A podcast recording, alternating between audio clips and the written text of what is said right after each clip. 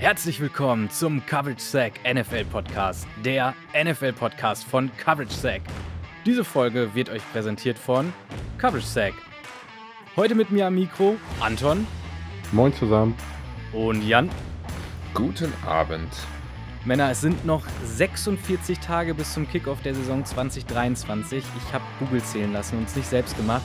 Und wir starten pünktlich mit unseren Division Previews. Und zwar mit den amtierenden Super Bowl Champions, den Kansas City Chiefs und dementsprechend logischerweise der AFC West. Ich würde sagen, here we go.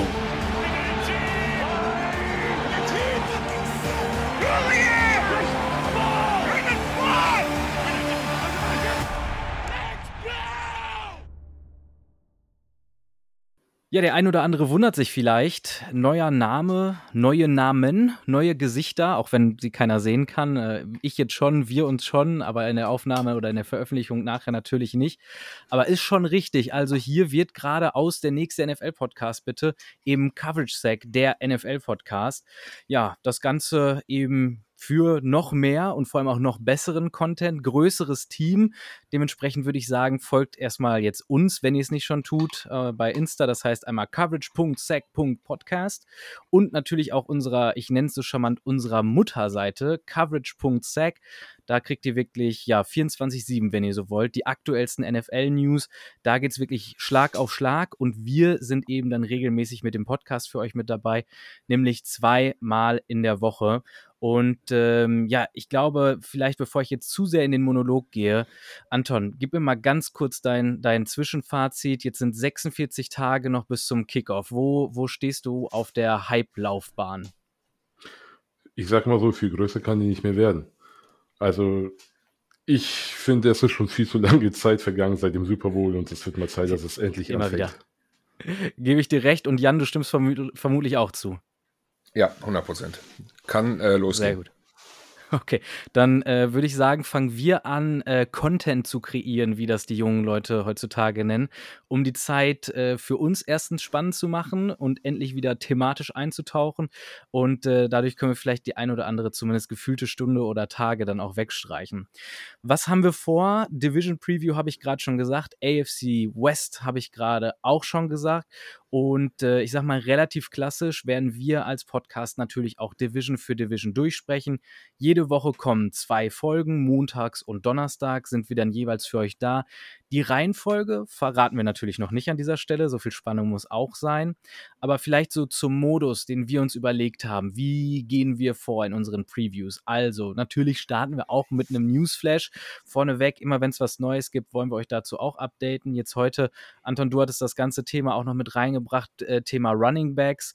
Ja, ich glaube, die, das Ganze ist noch so ein, so ein äh, heißes Schwed, Schwedbrand. Also, das, das Feuer köchelt noch, wenn man so möchte.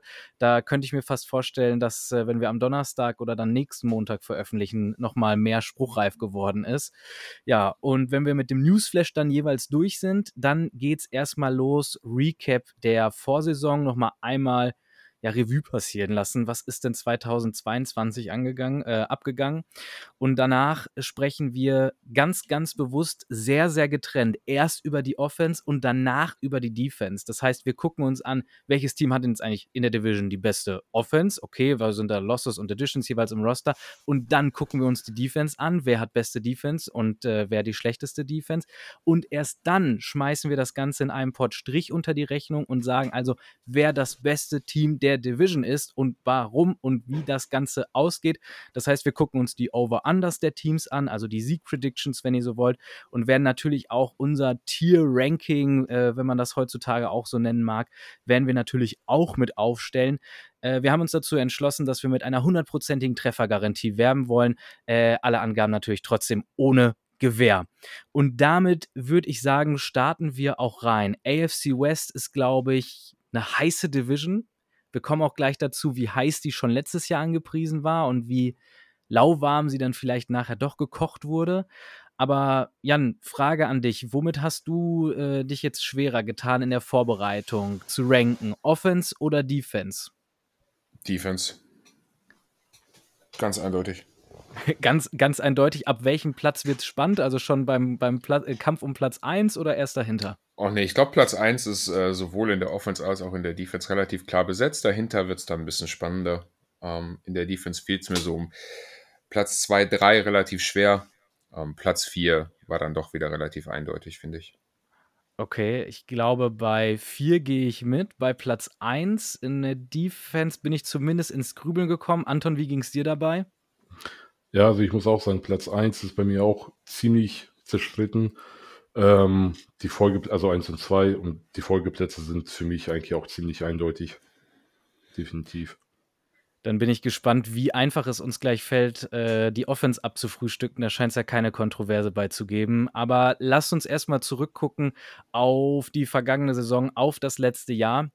Und wenn wir letztes Jahr eine Division Preview gemacht hätten, dann wären wir, dann hätten wir quasi diese Folge eröffnet mit der Frage, okay, ähm, ist diese Division die beste Division aller Zeiten? Alle vier Teams safe in den Playoffs, alle vier Teams, ja, auch quasi Super Bowl Contender.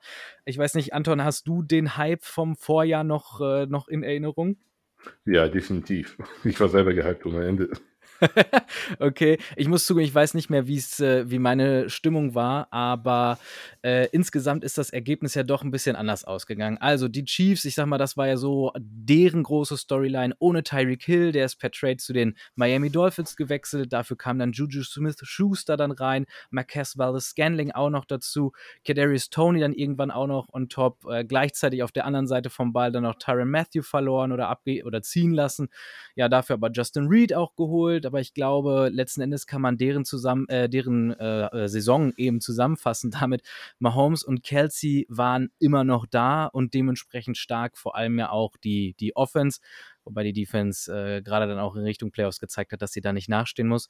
Chargers, ich glaube, auf einer, äh, wie würden die Amerikaner sagen, auf einer ganz anderen Trajectory, also mit äh, ihren Signings um Titan Ger äh, Gerald Everett und halt auch Cornerback JC Jackson, der einen unfassbar großen Vertrag bekommen hat und den unfassbar nicht erfüllt hat. Dann auch noch ein Trade für Khalil Mack, also auch die haben ordentlich nochmal aufgerüstet. Und dann gab es noch die Raiders, die haben mit Max Crosby verlängert, mit Derek Carr verlängert, äh, auch irgendwie eine Ehe, die nicht so furchtbar lange gehalten hat, wie sich dann zeigen sollte. Chandler Jones kam, auch groß angepriesen, nicht das abgefeuert oder abge abgerufen, wofür er eigentlich geholt wurde. Und dann on top noch ein Star-Trade in der Division, nämlich Devontae Adams gekommen von den Green Bay Packers, ein Erst- und Zweitrunden-Pick, der im Tausch zurückgewandert. Und als ob all das an Bewegung noch nicht gereicht hätte und an Hype noch nicht gereicht hätte, kam dann noch die Denver Broncos um die Ecke und wollten eigentlich Aaron Rodgers haben. Haben dafür auch schon den, in Anführungsstrichen, richtigen Mann mit Nathaniel Hackett geholt, der auch eine dieser Ehen ist, die nicht so furchtbar lange gehalten haben.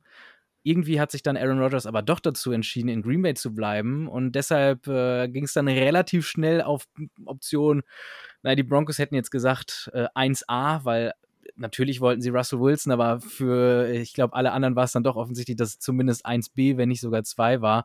Also kam Russell Wilson per Trade, zwei First Rounds, ein Second Rounder und ein Fifth Rounder, wenn ich jetzt alles noch richtig zusammenzählen konnte, ging in Richtung Seattle und eine ganze Menge Spieler. Also Hype und Potenzial, spielertechnisch, war mehr als genug in der Division. Jan, wenn du das so hörst, kannst du den Hype von letztem Jahr noch, noch mal nachvollziehen? Ja, kann ich. Das war eine der Divisions, auf die ich mich am meisten gefreut habe vor der letzten Saison. Und von der ich dann doch ein bisschen enttäuscht war. Ähm, ein bisschen ist gut, würde ich sagen, weil dann gucken wir uns mal an, äh, wozu all das jetzt geführt hat. Die Broncos, ich habe sie gerade als letztes genannt, aber die haben sich ja dann doch letzten Endes äh, als erstes von den Vieren aus sämtlichen Ambitionen verabschiedet. Sind noch 2 zu 1 gestartet, das sah noch okay aus. Die Niederlage gegen Seattle im, im Homecoming von Russell Wilson war natürlich, ich sag mal, unangenehm und dann gegen Houston und die 49ers da war jetzt auch keine, keine Highlight-Siege und dementsprechend vier Niederlage dann in Folge, neun von zehn Spielen anschließend verloren. Ähm, ich würde sagen, Russell Wilson sehr, sehr enttäuschend und der Head Coach Nathaniel Hackett dementsprechend dann auch noch vor Saisonende schon wieder raus. 5 und 12, äh, bei denen ging es um alles, außer Playoffs, hätte ich gesagt. Die Raiders Andersrum, 0 und 3 gestartet, äh, waren dann auch zwischenzeitlich 2 und 7, haben dann aber noch drei Siege in Folge geholt, wodurch irgendwie plötzlich wieder so Hoffnung mit, mit aufgelodert ist und äh, sind dann aber trotzdem auch mit 6 und 11 relativ ruhmlos unter ihrem neuen Headcoach Josh Daniels dann ja ins, ins Saison ausgegangen, ins Vorzeitige vor allem auch. Also auch da hat sich all der Hype nicht bestätigen können. Und dann gab es die Chargers, die waren zum ersten Mal jetzt seit 2018 wieder in den Playoffs. Die sind mit 10 und 7 aus der Saison gegangen. Ich bin mir gar nicht sicher. Ich glaube eigentlich auch damit schon, schon underperformed, aber auch wieder viel Verletzungen. Nichtsdestotrotz, ja, ich sag mal, hatte man sich da, glaube ich, mehr erhofft, um es mal so zusammenzufassen. Ja, und dann gab es das erste Lowlight, sage ich mal, Coaching, Decision-mäßig, nachdem dann in Week 18 die Starter noch auf dem Platz standen und auch komplett durchspielen sollten, wo sich dann Wide Receiver Mike Williams verletzt und dementsprechend eben für die Wildcard Round nicht zur Verfügung steht. Und dann kam, ja, ich sag mal, daraufhin das Low-Lowlight. 27 zu 0, das muss man sich nochmal auf der Zunge zergehen zu lassen. Bisher haben wir mal über 28 zu 3 gelacht. 27 zu 0 gegen die Jacksonville Jaguars in der Wildcard geführt, nur um dann am Ende des Spiels 31 zu 3 zu verlieren. Also Chargers gonna Charger, aber das war wirklich einzigartig wirklich einzigartig äh, und auch ein faszinierendes Spiel, um sich nochmal anzugucken. Kann ich nur jedem empfehlen. Äh, man findet es auch bei YouTube. Und dann gibt es noch die Chiefs. Das sind die einzigen, die dem Hype gerecht geworden sind. Und zwar, ich sag mal, volle Pulle, 14 zu 3, aber mit, ich sag mal, so ein paar unschönen Niederlagen in der Mitte der Saison, wo dann ja doch auch Zweifel aufgekommen waren. Also gegen Buffalo verloren, vor allem dann auch wieder gegen Cincinnati verloren. Also da kamen dann die Memes, Joe Burrow owns äh, Patrick Mahomes dann noch auf, plus gegen die Titans, aber streichen wir mal. Dann Mahomes mit Verletzungen in der Divisional Round, äh, trotzdem 27 zu 20 gewonnen. Wir alle erinnern uns an den Chad Henney Drive. Dann im Conference Championships äh, Chip wieder gegen Burrow wo er dann, also Mahomes dann sein, sein, was ist es, sein Nemesis, sagt man so, ich verwechsel das immer, äh, auf jeden Fall Burrow dann schlagen konnte, aber Mahomes halt immer noch angeschlagen, ja, und dann eben halt, ja, in den, äh, im Super Bowl 23 zu, äh, nee, 23 zu 20 war das Game-Winning Field Goal äh, für die Conference Championship und dann halt eben der Super Bowl-Sieg gegen die Philadelphia Eagles, also ein von vier Team, das, äh, Teams, das, ja, ich sag mal, überhaupt seinem Ruf in Richtung Saison gerecht werden konnte. Anton, wenn, wenn du eins dieser vier Teams jetzt aus, naja, ich meine, über die, die Chiefs müssen wir nicht reden, eins der drei Teams aussuchen müsstest, welches war das enttäuschendste Team für dich? Ähm, also ich muss ehrlich sagen, das waren die Broncos, weil es hieß auch die Jahre davor immer, die haben alles außer ein Quarterback. Und jetzt kam halt ein Quarterback, der jahrelang bewiesen hat, dass er eigentlich was kann. Und dann kam er dahin und konnte halt nicht wirklich viel bewirken. Also, dass sie da so schlecht unten oder so weit unten gelandet sind, das fand ich schon eine Farce. Jan, selber Take oder sind es die Chargers mit der Art und Weise, wie sie ausgeschieden sind oder die Raiders mit der Art und Weise, wie sie auch letzten Endes underperformed haben?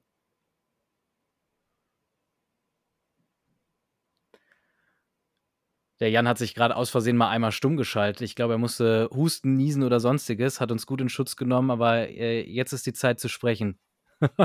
so, jetzt aber. Ah, großartig. Ähm, ne, für mich auch die größte Enttäuschung der Saison waren die Broncos. Aber dicht gefolgt auf jeden Fall auch von den Raiders, weil ich mir da eigentlich auch mehr erhofft hatte. Oder gedacht hätte, sie könnten vielleicht noch ein bisschen mehr schaffen als das. Letztendlich aber mit der Performance von Wilson, ähm, mit der Performance auch von Nathaniel Hackett zu Recht die größte Enttäuschung in der Division.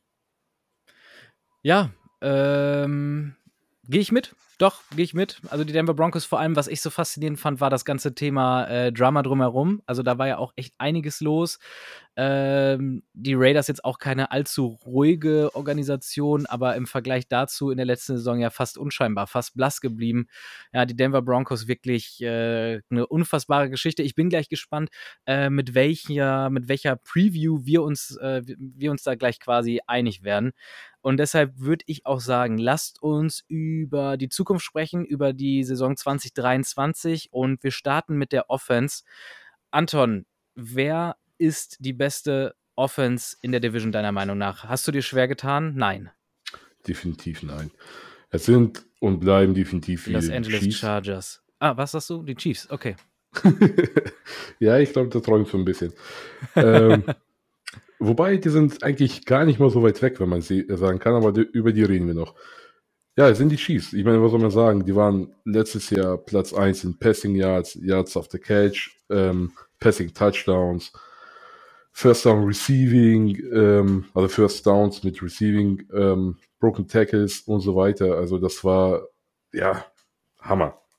So, und die haben sich halt in der Offseason bis auf, sage ich mal, die O-Line, das ist meiner Meinung nach ein bisschen Fragezeichen, weil man hat jetzt Jawan Taylor reingeholt ähm, und dann auch noch äh, äh, Wanya Morris äh, gedraftet. Mm, also man weiß, der hat halt gut, äh, also äh, Jawan Taylor war gut im Passing, also gegen äh, im Passing-Block. Was jetzt Wanya Morris kann, werden wir halt sehen. Ja. Ja, und ob er überhaupt auch auflaufen muss oder darf oder nicht, aber äh, in Summe, ähm, ja, gut, ich glaube, wenn man in der Offense über eine Schwäche sprechen möchte, dann ist es wahrscheinlich nachher die, die, die O-Line, aber ähm, Jan, müssen wir uns das, müssen wir es uns eigentlich so schwer machen? Also, oder reicht es, dass wir einfach sagen, Patrick Mahomes gesund und äh, munter? Worüber wollen wir noch reden? Ja, Patrick Mahomes gesund. Äh, ich bin gespannt ein bisschen. Also für mich sind die Chiefs ganz klar die beste Offense äh, der Division. Ich bin gespannt, wie groß der Anteil von Eric Bianemi daran war, was mhm, jetzt passieren mhm. wird.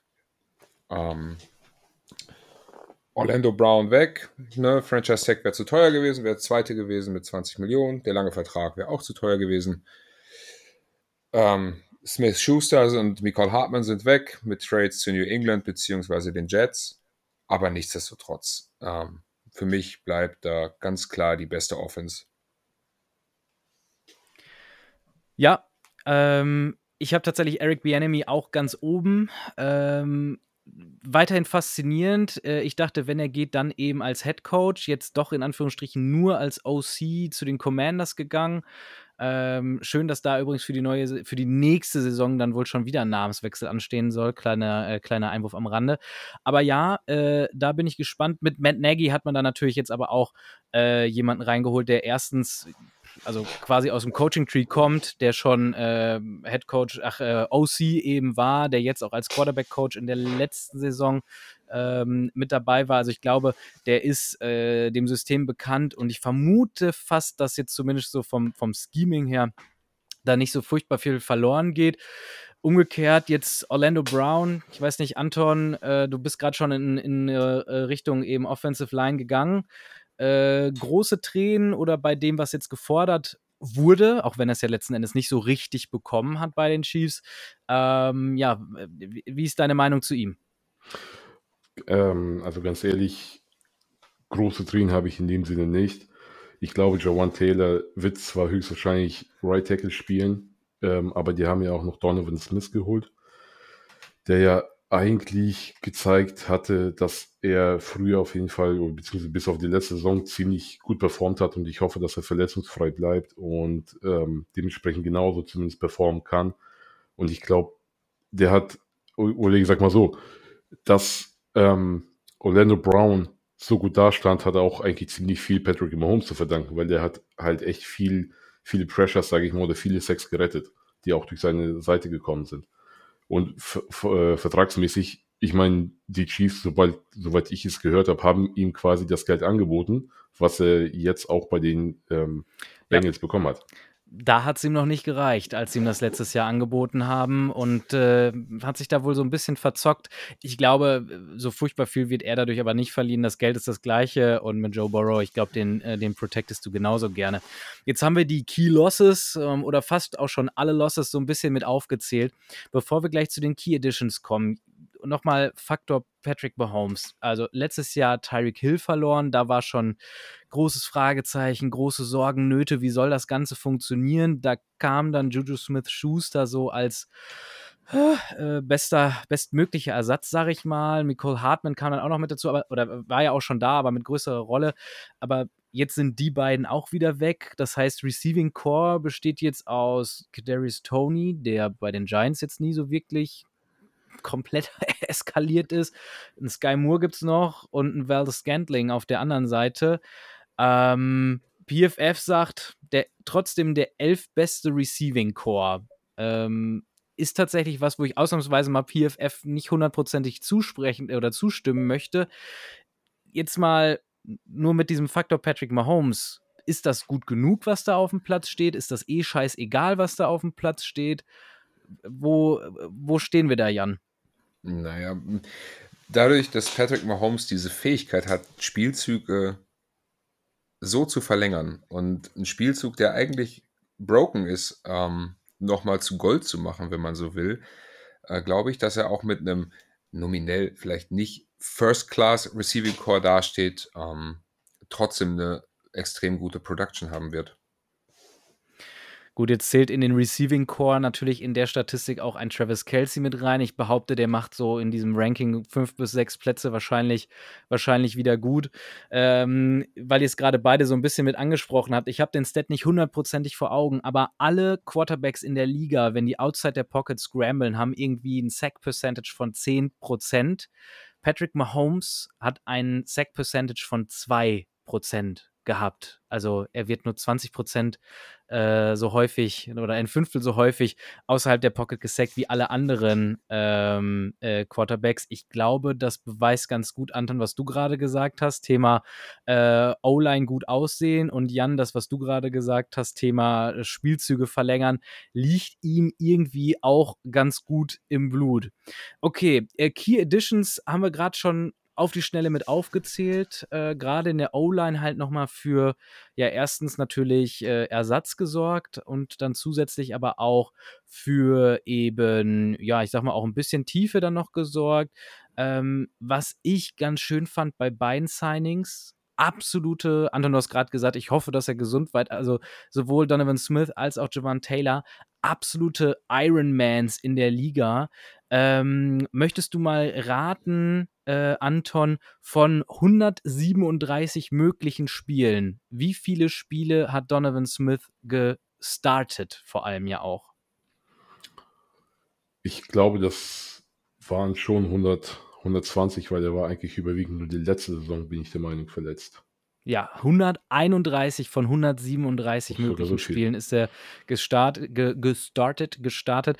Und äh, ich möchte mir einreden, äh, mit Tom Brady zusammenzuspielen und da auch Super Bowl-Erfahrung gesammelt zu haben, schadet erstmal keinem.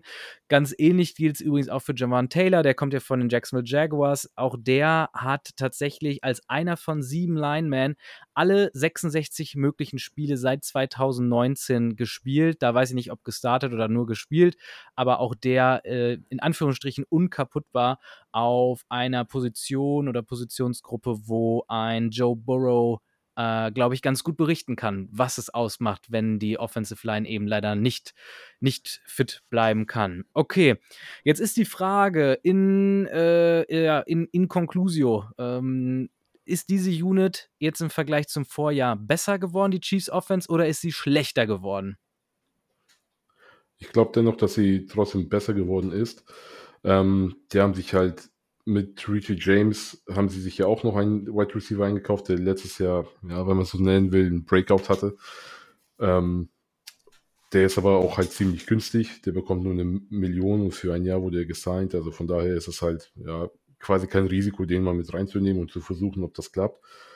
Und ich glaube daran, dass ein Tony dieses Jahr gesund wird, beziehungsweise er sollte sich halt nicht bei jedem Play quasi jeden Inch versuchen zu holen, weil das jedes Mal ja, ihn halt bricht.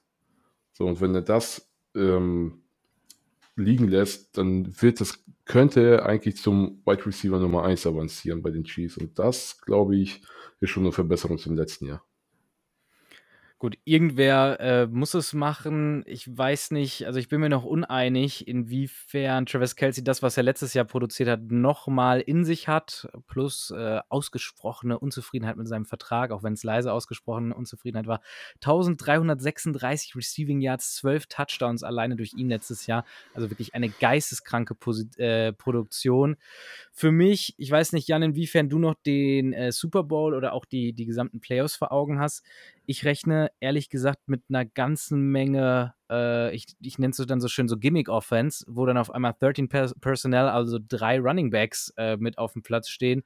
Ähm, ich habe fast das Gefühl, dass das auch was sein kann, wo äh, wo noch mal mehr kommt. Kann man einem Headcoach wie Andy Reid doch sicherlich, sicherlich zutrauen, oder Jan?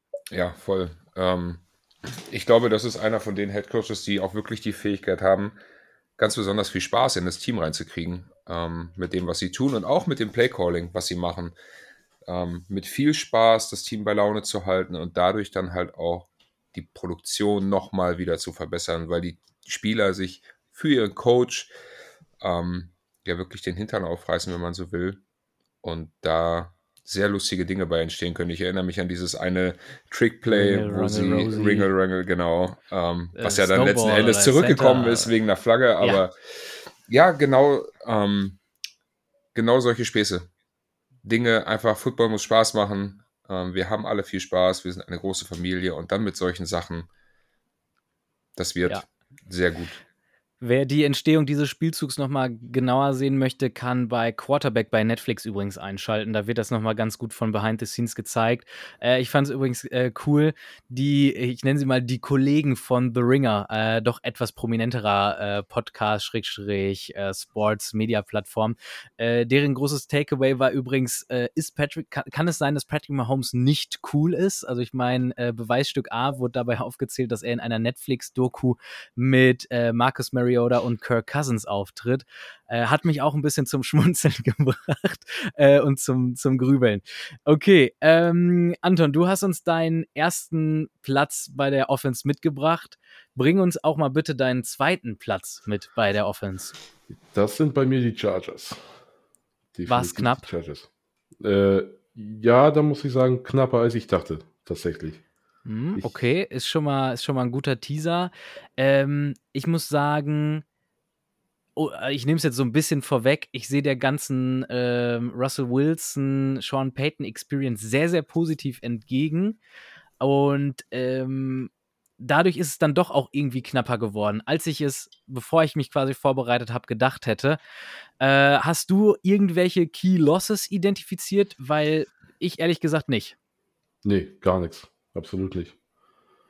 Also ich habe nur ähm, Key Edition vielleicht, also eine kleine Key Edition, ähm, beziehungsweise ein Resigning eher gesagt, keine, keine Edition. Die haben halt ihren Right Tackle Trey Pipkins, haben die nochmal um drei Jahre verlängert. So, und ansonsten, ähm, ja, haben die eigentlich in der Offense nichts gemacht, außer im Draft einen Top Wide Receiver gezogen. Ja, äh, ich hoffe auch, dass äh, mit Quentin Johnson da tatsächlich nochmal eine ganze Menge mit reinkommt. Äh, die Statistik, die ich mir am liebsten angeguckt hatte von ihm, waren 532 Yards after Catch.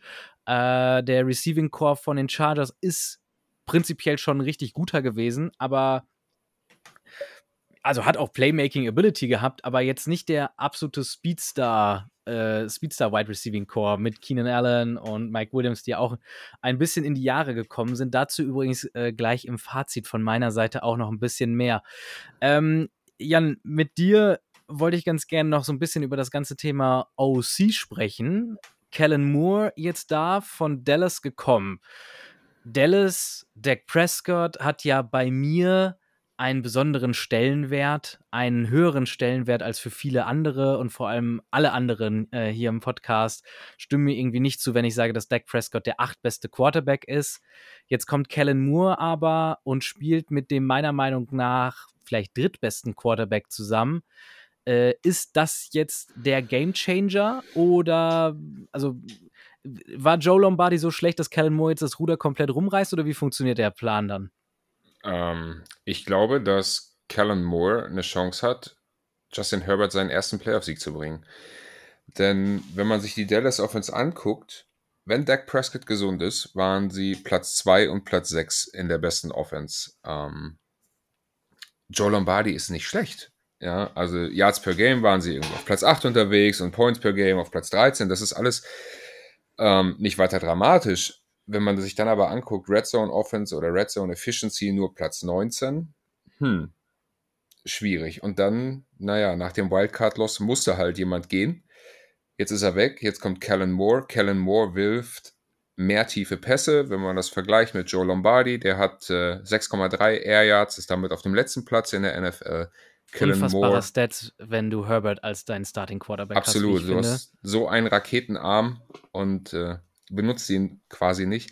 Kellen Moore mit 8,4 Yards auf Platz 9. Ähm, das wird gut. Da bin ich fest von überzeugt. Ein wenig Sorgen macht mir die Situation um Running Back Austin Eckler. Ähm, was da passiert, ob er doch da bleibt beim Team oder ob er sich doch noch einem anderen Team anschließt, weil auch der hat natürlich letztes Jahr ähm, eine riesen Workload gekriegt. Ne? Kommt hin. Prinzipiell war er ja eigentlich schon weg, zumindest hat er, hat er den Wunsch geäußert, jetzt ist er doch da. Thema Running Backs haben wir ja aber auch schon mal äh, angedeutet, dass da gerade eine ganze Menge, ähm, ja, zumindest schon mal Rauch aufsteigt aus der gesamten Position, aus der gesamten Garde da äh, wo man ja in Summe als, als Running Backs eben unzufrieden ist, dass man ja äh, aktuell wirklich wie soll man denn wie soll man es richtig beschreiben, an der kurzen Leine gehalten wird. Ne? Gibt keine langen Verträge mehr, keine hochdatierten Verträge mehr, weil die Liga sich irgendwie dazu entschieden hat, dass Running Backs doch sehr, sehr äh, ersetzlich sind. Und äh, Austin Eckler da auch jemand, der äh, ja also der, der da auch eine, eine gewisse Rolle mitspielt in dieser, in dieser ganzen Bewegung. Ja, kann sein, dass wir den vielleicht auch mal ein paar Wochen nicht sehen oder vielleicht auch komplett bei den Chargers nicht sehen. Ich weiß es nicht. Also da ist auf jeden Fall ja, äh, da gibt es noch, gibt's noch genug zu berichten und äh, das hatten wir am Anfang gesagt, da kommen wir auch drauf zurück, sobald es da was, äh, sobald es auch was Konkretes gibt. Ja, ja ansonsten. Für mich auch die Frage, ob das jetzt für Brandon Staley so ein bisschen seine Do-or-Die-Saison wird bei den Chargers. Und deine Meinung ist es? Ja, absolut. Also ich glaube, ähm, wenn sie in der neuen Saison nicht über die Visional Playoffs hinauskommt, ist er nach der Saison arbeitslos. Okay, ja, kann ich, also den Weg dahin kann ich sehen. Äh, wir sprechen nachher noch aufs Over-Under. Könnte sein, dass ich nachher schon den ersten äh, Nagel in den Sarg schlagen muss, tatsächlich. Auch wenn es schade drum, schon schade drum wäre. Den würden wir wahrscheinlich aber an der einen oder anderen Stelle nochmal irgendwie als OC dann, dann, dann wiedersehen können. Ähm, Anton, du hast äh, uns die Chargers als Platz 2 mitgebracht. Was ist denn dann dein Urteil? Ist diese Unit besser oder schlechter geworden? Ich denke, durch den neuen OC ähm, wird sie besser, weil die Receiver ist stärker, sage ich mal, ist, glaube ich, größer geworden. Durch Quentin Johnson, deswegen ähm, sehe ich da eigentlich nur eine Verbesserung. Und die konnten halt die ganze O-Line halten. Und wenn man sie über PPF anguckt, dann sieht man, dass das eigentlich eine Top-O-Line war. Also da war, beziehungsweise Rashawn Slater wurde er verletzt ähm, bis er, bis zur Verletzung hat er auf dem Top-Level gespielt. Das Jahr davor, sein Rookie-Jahr, hat er auch super gemacht. Ähm, dementsprechend, wenn er jetzt zurückkommt, ich sehe da sehr, eine sehr, sehr große Stärke. Und das Ding ist, ich glaube, ich sehe auch sehr viel Potenzial in denen mit einem relativ guten Floor. Also das, das wird schon gut sein. Ich würde dir, ich dir so unfassbar gerne zustimmen. Jan, aber erst nochmal deine Meinung. Ja, ähm, sie sind auf der Coaching-Seite auf jeden Fall besser geworden, finde ich. Ähm, aber sie werden halt auch alle älter. Das Team. So, jetzt, letztes Jahr waren sie das elftälteste Team. Mit, mit dem Alter kommt die Verletzungsanfälligkeit. Und ähm, die war ja schon da. Also. und sie kommt noch mehr. Week, ne? Ja, und wir müssen nicht über Week 18 reden, sondern ganz allgemein. Ja.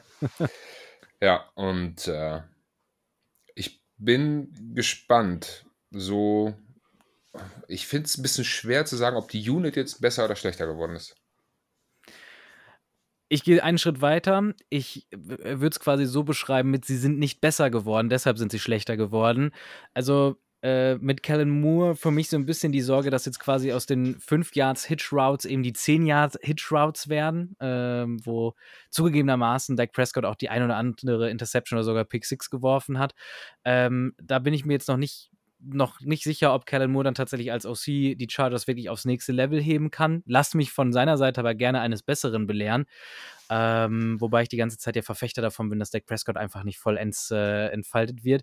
Und äh, Thema ähm, Verletzungsanfälligkeit, also Keenan Allen 31, Mike Williams 28, Gerald Everett als Titan 29, Eckler 28 und dahinter weiß ich jetzt nicht, sehe ich jetzt nicht so, also ich glaube, wenn da einer von den Vieren jetzt ausfällt, dann ist er halt schon direkt ziemlich Cliff hinten dran.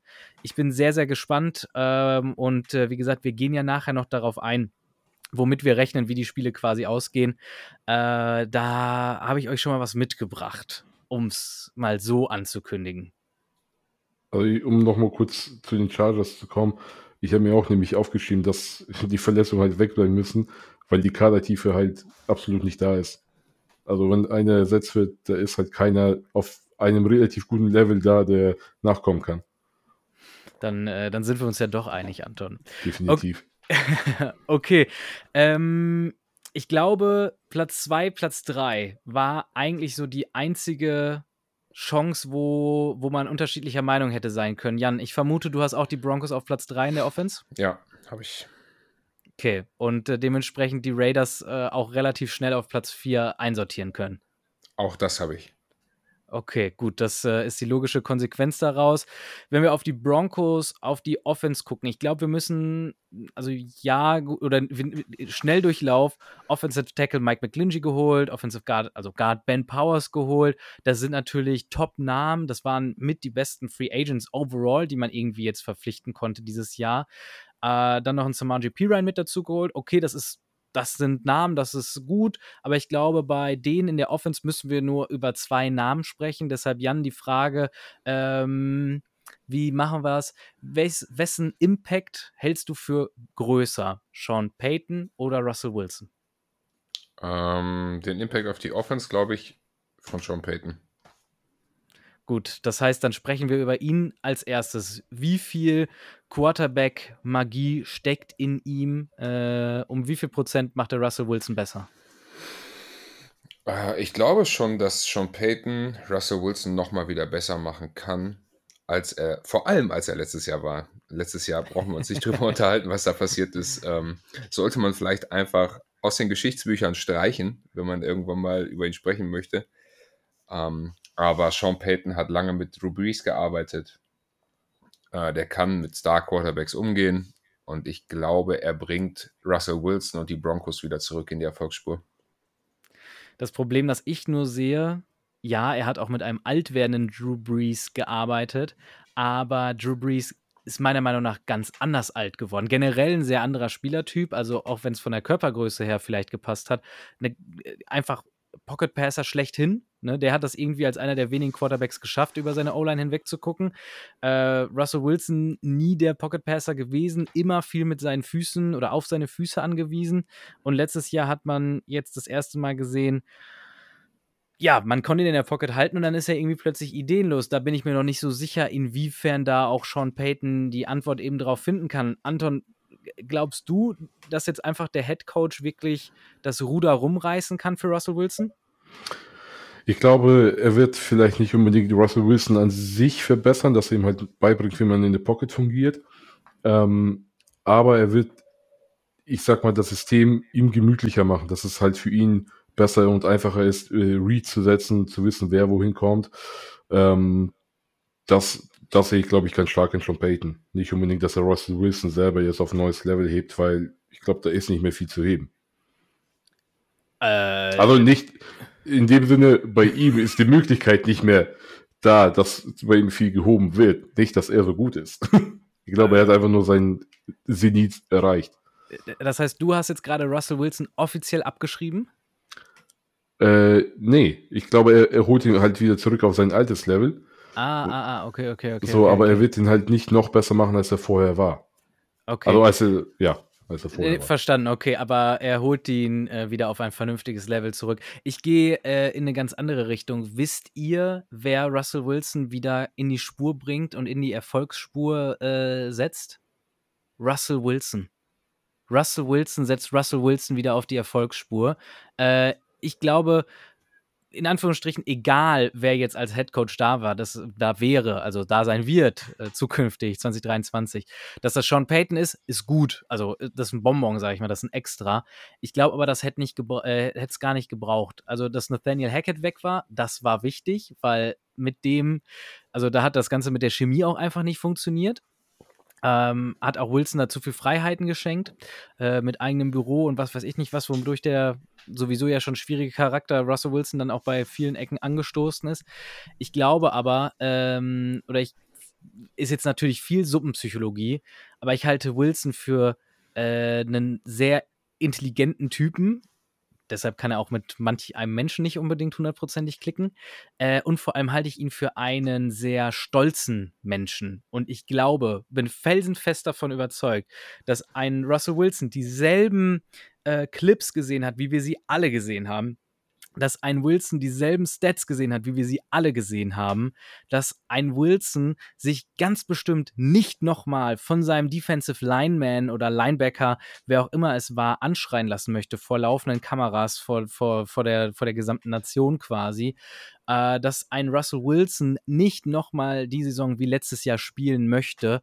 Und äh, ich setze äh, mein imaginäres Spielgeld darauf, dass Russell Wilson ein absolut geiles Jahr nächstes Jahr haben wird. Und ich weiß nicht, äh, auf Seahawks 2019 ist jetzt gerade, ich habe es gerade nicht so perfekt vor Augen, wann eine geile Saison bei den Seahawks war, aber auf jeden Fall wieder richtig performen wird. Jan, du schlägst, ich weiß nicht, ob du gerade Stoßgebet machst oder die Hände vom Kopf zusammenschlägst, eins von beiden. Weder das eine noch das andere. Ich habe dir einfach nur lauschend zugehört, deinen Worten. Und du möchtest mir zustimmen, vermute ich, oder? Das war doch sehr überzeugend. Ähm, ja. Na klar, also wenn man sich, wenn man sich das mal vor Augen führt, da kommt ein Quarterback, der in Seattle der absolute Star war mit seiner Playmaking Ability und geht so baden. Das macht ja auch mit einem selber was. Und ich glaube, Russell Wilson ist jemand, der sich aus diesem Loch auch wieder herausarbeiten kann. Ne? Ich meine, wir haben, glaube ich, alle diese, diese ganzen Videos und Memes im Kopf, so von wegen Broncos Country, let's ride, wie er andauernd vor den Bus geworfen wurde. Und ähm, na klar, das kann jede Menge Motivation und Energie freisetzen und Wut im Bauch machen. Ähm, und wenn er das wieder dazu nutzt, dahin zurückzukommen, wo er war, dann ist doch alles gut. Und ich nehme äh, eine ganze Menge Positives aus den letzten paar Wochen aus der alten Saison mit, äh, wo man plötzlich zweimal gegen die Chiefs lange Zeit zumindest mitspielen konnte. Hatte viel mit der Defense zu tun und ein bisschen weniger mit Russell Wilson. Aber in Summe glaube ich, dass da, nachdem Nathaniel Hackett weg war, schon, schon die Formkurve nach oben gezeigt hat. Und äh, I stand my ground. Ja, also ich, ich stehe dazu, zu dem, was ich sage.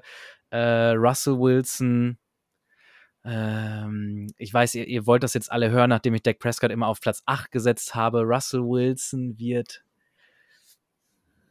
der neuntbeste. Ja, er wird quasi ein, der, der nächstbeste Quarterback nach Dak Prescott sein. Bin ich felsenfest von überzeugt. Prove me wrong. Von also daher. Also, Im nächstjährigen QB Annual haben wir dann also Dak Prescott auf 8 und Russell Wilson auf Platz 9, okay? Das ist korrekt, ja. Okay. Auch da hundertprozentige Treffergarantie haben wir für alle Informationen, die heute rausgefeuert werden, gegeben. Alle Angaben ohne Gewähr. Ähm, gut, und die, das und heißt. Die Texans spielen um den Super Bowl. Alles klar.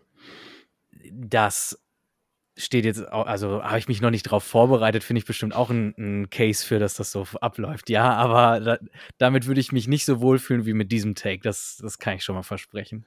Okay, ähm, ich glaube, wir sind uns einig äh, obwohl, sind wir uns einig, dass die Unit besser geworden ist? Ja. Einmal lautes Kopfnicken. Ja, also ja. ich glaube schon, dass sie besser geworden ist, aber ich glaube, gefühlt ist halt der Hype, der letztes Jahr da war, genauso wieder da, weil nicht schon Peyton da ist, aber alle sicher hoffen, dass Russell Wilson doch nicht verbrannt ist. Ich verstehe nicht, wie du nach meinem überzeugenden ähm, äh, Urteil noch von Hype sprechen kannst. Okay, letztes Team, zumindest von der Offense-Seite her, die Raiders. Äh, da war ein bisschen mehr Bewegung drin und äh, ich bin mir bei diesem Team irgendwie nicht so ganz sicher, in welche Richtung es jetzt gehen soll. Also Derek Carr hat man jetzt irgendwie in so eine gescheiterte Ehe, habe ich ja auch gerade schon im Intro gesagt, äh, verabschiedet. Darren Waller, ein unfassbar produktiver äh, Tight den man auch gehen lassen hat. Ich glaube, da werden die Giants-Fans richtig Freude dran haben. Äh, apropos gescheiterte Ehe, wenige Tage nach der Hochzeit hat auch immer so einen bitteren Beigeschmack. Also Thema äh, äh, äh, guter Umgang und so weiter war da nicht getroffen.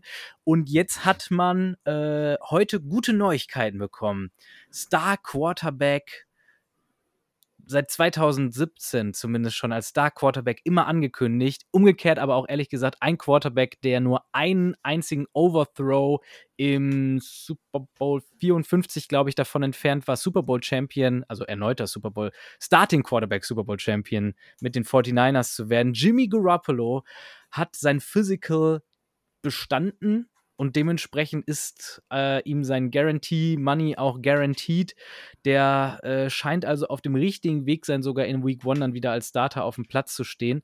Ähm, nichtsdestotrotz, Anton, kannst du das für mich jetzt so ein bisschen einordnen? Äh, was ist das Mindset von den Raiders? Wo wollen die hin diese Saison?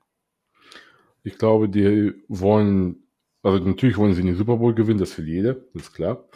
Aber um mal ein bisschen auf dem Boden zu bleiben, die wollen eigentlich eine mittelmäßige Saison einfahren mit ihm. Wo ich aber Probleme drin sehe, weil er halt in ein ganz anderes Scheme reinkommt. Und ich weiß gar nicht, ob ihm das so passt. Weil wenn, wenn du Adams hast, dann wirfst du den Ball überwiegend tief, beziehungsweise du willst ihn tief werfen. Und ob sein Arm das noch mitmacht, boah, ich weiß nicht. Ja, gut, umgekehrt, also er spielt mit einem altbekannten Headcoach zusammen, Josh McDaniels, hat einen kleinen weißen Slot-Wide Receiver in Hunter Renfro. Äh, Myers kennt er, kennt er den auch noch von den New England Patriots, weiß ich gar nicht. Also dann wird Adams halt gecancelt in der Offense. So what? Ich meine, Jimmy Garoppolo dinking and dunking uh, underneath, so nach dem Motto zu den beiden. Äh, das klingt doch nach einem unfassbaren Erfolgsrezept, Jan. Ja, ich weiß nicht so genau, ob das wirklich so das Erfolgsrezept werden wird. Also nominell steht er gut da mit Devonta Adams, aber ich bin da so ein bisschen ähm, zwiegespalten. Was höchstwahrscheinlich wieder sehr gut funktionieren wird, solange er da ist, ist das Laufspiel mit Josh Jacobs. Ähm, ja, aber zu Jimmy G, ich bin da ein wenig gespaltener Meinung. Wenn Jacobs denn mitmacht. Genau, das ist ja auch noch wieder eine Frage, gerade mit dieser ganzen Running Back-Thematik.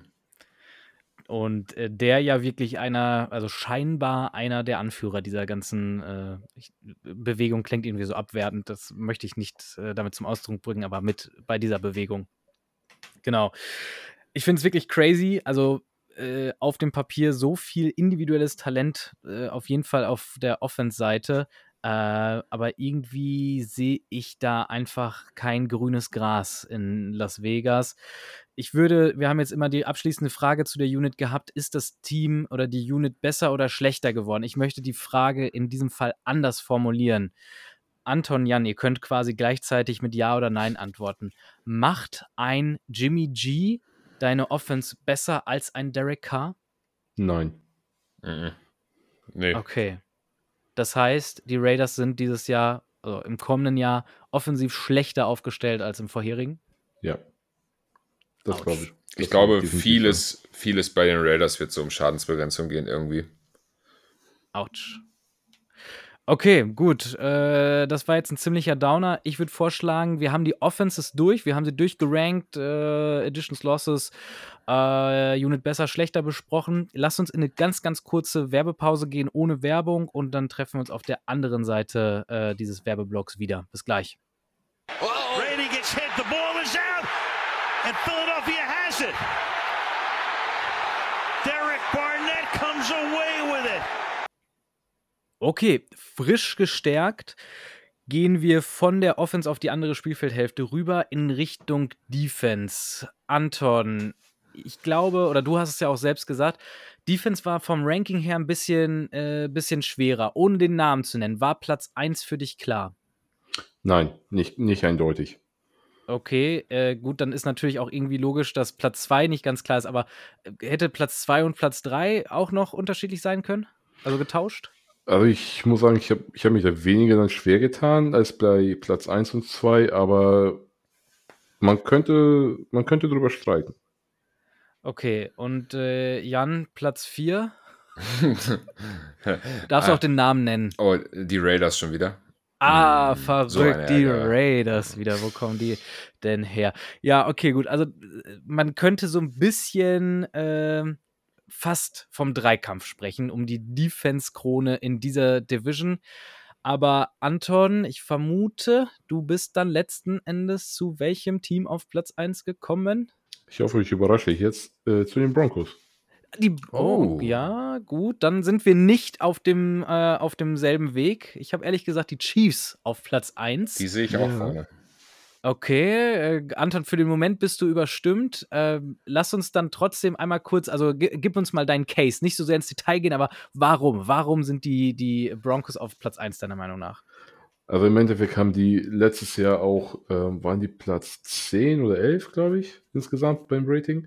Ähm, und auch generell, die haben halt eine mega krasse Pass-Defense. Ähm, klar, Schwächen in der Run-Defense, aber die Passing-Defense ist einfach irre. Also ich sehe da, wie gesagt, ich habe mich echt schwer getan, musste aber nachher doch noch entscheiden und sagen, ah, ich nehme die Broncos. Ohne jetzt ganz ins Detail zu gehen. Sie waren sogar auf Platz 7. Ja gut, Ja. Je, je nach Ranking, glaube ich. Mhm. Also Ja, ja, PFF also- hat sie auf 7. Mhm. Und äh, vor allem auch äh, letztes Jahr bei EPA Platz 7, Yards per Game, Platz 8, Yards per Play, sogar Platz 3. Also ja, letztes Jahr waren sie in der Regular Season wahrscheinlich sogar die bessere Defense als die, äh, als es die, die Chiefs waren. Äh, in den Playoffs, gut, da waren die Broncos nicht mit dabei, von daher fast bei Default waren da die, die Chiefs das bessere, die bessere Defense. Äh, ich bin mir aber auch also jetzt muss man immer unterscheiden zwischen Leistung abgerufen und Talent, so nach dem Motto. Ich hätte fast gesagt, so äh, Richtung Ende der Saison hat sich da das Blatt eh schon auch letzte Saison äh, ge gewendet gehabt. Da hätte ich die, die Chiefs Defense schon, schon besser wahrgenommen. Aber Ja, wenn ich, Ja, sorry, also wenn ich dich unterbrechen darf, aber da, da muss man auch zu sagen, ich meine, du hast auch das Ganze, oder jeder hat von uns das ganze ähm, Prozedere bei den Broncos auch mitbekommen. Die hatten kein Mindset mehr, würde ich jetzt mal sagen, oder nicht das größte. Klar gibt jeder Spieler 100% auf dem Feld, definitiv. Aber wenn du eh schon washed bist oder halt jeder über dich, sage ich mal, labert und hast du nicht gesehen, das macht was mit der Psyche. So, und wenn die Chiefs als Contender da immer noch sind, die haben eine junge Truppe, die halt definitiv was reißen will, ich glaube, das spielt das Mindset schon, schon eine gewisse Rolle. Äh, ja, möchte ich mir auch einreden, dass, äh, dass du besser spielst, wenn du um den Super Bowl mitspielst. Das weiß man ja ab einer gewissen Woche in der Saison dann auch schon. ähm, und dann kann ich mir vorstellen, dass man als Broncos äh, Defense äh, haben sie auch öffentlich ganz gut gezeigt, dass sie nicht Genau. ganz an ihren Quarterback geglaubt haben. Äh, dass dann da vielleicht so ein bisschen das letzte Quäntchen Motivation nachher fehlt. Aber Anton, sorry, du wurdest überstimmt. Äh, von daher lass uns als erstes über die Chiefs sprechen. Ich glaube, Key Loss ist vom Namen her ziemlich offensichtlich. Frank Clark wurde gehen gelassen. Ist das das richtige Wording? Äh, ist auf jeden Fall weg. Ähm, wie gesagt, großer Name. Also ich möchte jetzt nicht davon sprechen, dass er nur durchschnittliche Produktion abgeliefert hat. Ist schon, schon Schwergewicht, ne? Aber 6 Sacks, 26 Tackle, Platz 68 bei PFF. Also klingt verschmerzbar, gerade in Kombination mit den neuen Spielern, die auch gekommen sind, oder Jan? Ja, ich denke schon. Ne? Also es ist schon ein Bausteil, was da wegfällt. Ähm, aber mit den Signings von Omenio und Anodike Usoma ähm, kommt auf jeden Fall genug Verstärkung da rein. Ähm, mit Omenio. Und wenn man sich da nur Tiefe mit reingeholt hat, ne? Ja, auf jeden Fall. Mit Ominio kommt der vermeintlich beste Edge Free Agent der Offseason. Äh, Anudike Usoma ist jetzt auch kein schlechter. Von daher, äh, Hometown Boy. Da ist, spielt dann auch noch mal eine Menge Stolz mit da rein, nochmal vielleicht 3% mehr reinzuwerfen. Das äh, sehe ich als Upside. Ja, also gut, als Rookie musst du natürlich auch erst immer mal noch ankommen, aber nichtsdestotrotz, also der hat zumindest im, im, auf dem College-Level halt äh, bewiesen, dass er zum Quarterback durchkommen kann äh, und vor allem halt auch so im, im 1 gegen 1 schon dominant sein kann. Ne? Also ich bin ausgesprochener Nicht-Draft-Experte, aber das habe ich mir aus den 5 bis 15 Zeilen, die ich mir zu ihm durchgelesen habe, äh, mitgenommen.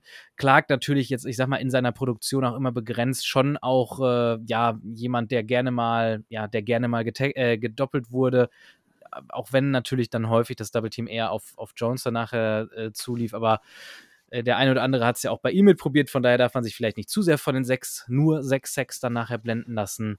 Äh, ich glaube aber, dass da die, die, die Defense von den Chiefs nicht so furchtbar viel tatsächlich verlieren verlieren wird im Vergleich zum, zum Vorjahr. Von daher, ähm, mein, ich nehme es mal ausnahmsweise vorneweg, mein, mein Urteil zu dieser Unit gleich. So, besser, schlechter, nein, gleich. Ähm, in dem Fall glaube ich, dass das was Gutes ist, anders als ich es vorhin bei den Wem habe ich denn vorhin vorgeworfen, dass sie nicht besser geworden sind? Äh, sind die Chargers. Ach, Chargers den Chargers habe ich, genau, den Chargers habe ich vorgeworfen, zumindest zwei, die mir zuhören.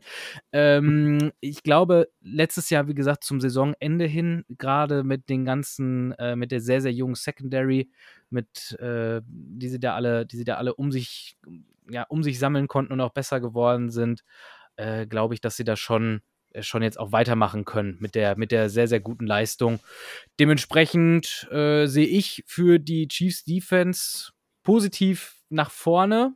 Und Anton, du siehst das Ganze zumindest etwas abgeschwächter. Möchtest du damit direkt in Richtung, äh, quasi gib uns dein Urteil zu den Chiefs und leite direkt über in Richtung Broncos? Also bei den Chiefs ist halt äh, der Floor ganz, ganz niedrig. Also ich glaube, dass das Grundgerüst ist schon ein bisschen weiter unter dem der Broncos. Aber Oha.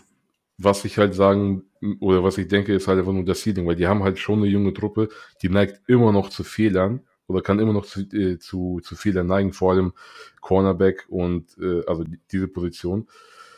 Ähm, aber und im Pass Rush kommt halt nicht viel, bis auf Jones. So, okay, in, interessant. Also gerade aus dem Grund, ähm, Defensive Line hätte ich dir jetzt widersprochen zum Thema äh, äh, Low Floor, weil äh, ehrlich gesagt ist das fast das, was ich bei den, bei den Broncos sehe. Die haben äh, äh laut PFF die 28 beste Defensive Line jetzt für 2023.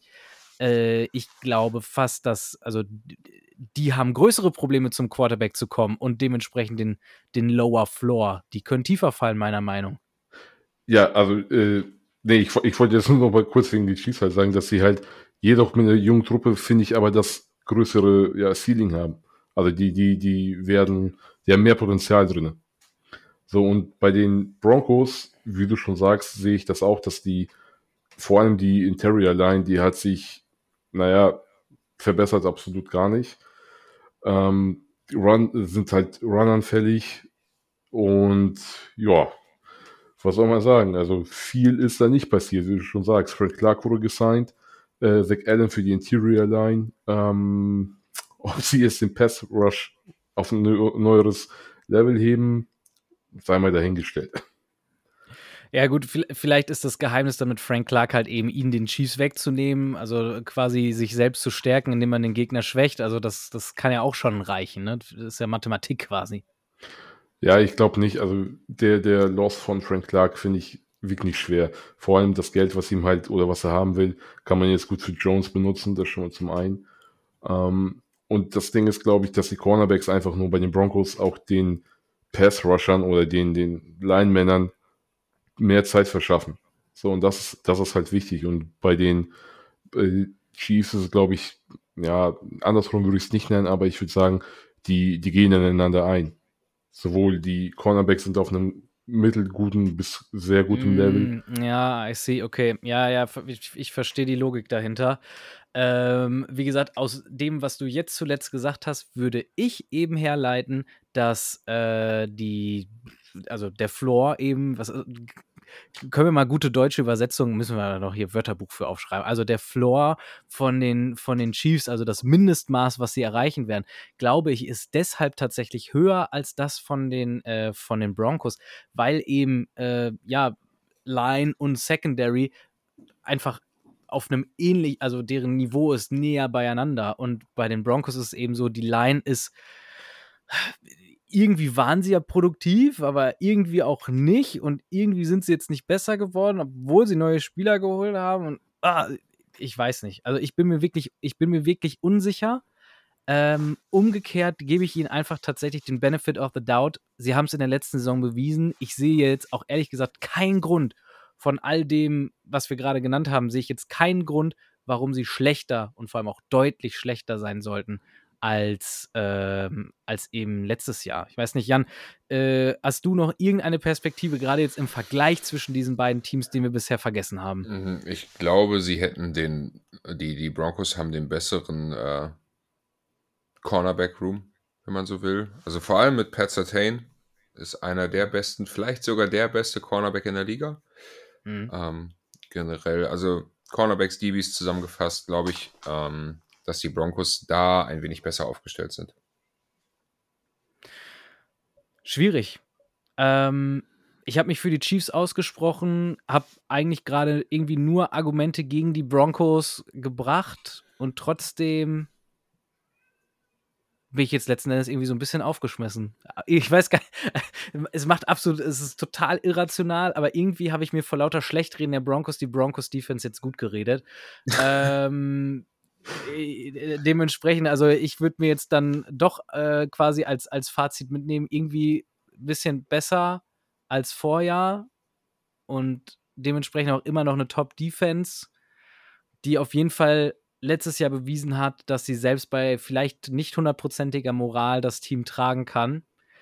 Ähm, ich glaube, Anton, das war das, das Totschlagargument jetzt für mich. Das Thema, dass die letztes Jahr ich weiß, dass, dass wenn, wenn du so auf den Fernseher guckst, dann kriegst du das nicht mit, ob die nur 100, ob die 100 oder doch nur 95 Prozent geben. Ja, ich glaube, das ist das, ich glaube, das ist das Totschlagargument. Ich glaube, du hast mich gerade doch überzeugt. Anton, du hast, du hast mich überzeugt. Du hast es geschafft. Okay. Umso Genauso spannender vielleicht äh, zu sehen, was passiert, wenn die Moral in der Truppe wirklich gut ist. Was passiert, ja. wenn Russell Wilson klickt, wenn die Offense funktioniert.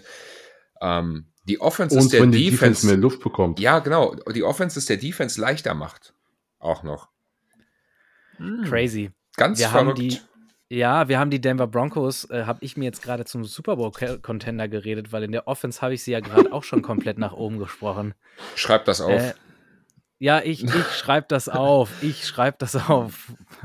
Wir brauchen doch noch einen Blogpost dazu, damit man auch, damit man mich auch mal festhalten kann auf irgendwas Schriftliches. Schwarz wir haben nachher ganz viele Hot Takes, da können wir nachher am Ende der Saison mal äh, Kreuzchen machen.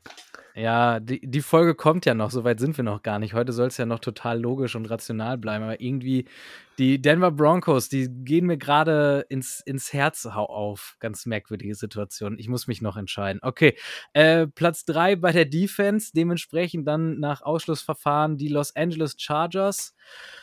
Key Losses, ja, äh, jetzt mit Drew äh, Tranquil auf äh, Linebacker, mit Calvin Neu, der ist aktuell noch Free Agent, keine Ahnung, wo es dahin gehen soll, sind, sind schon zwei gestandene Leute weg.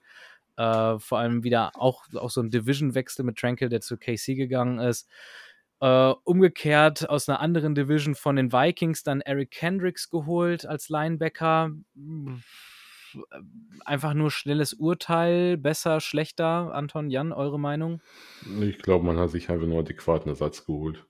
Oder vielleicht ja, ein bisschen besser als Tranquil, aber ja. Unverändert gut oder schlecht, kann man jetzt auslegen, wie man möchte.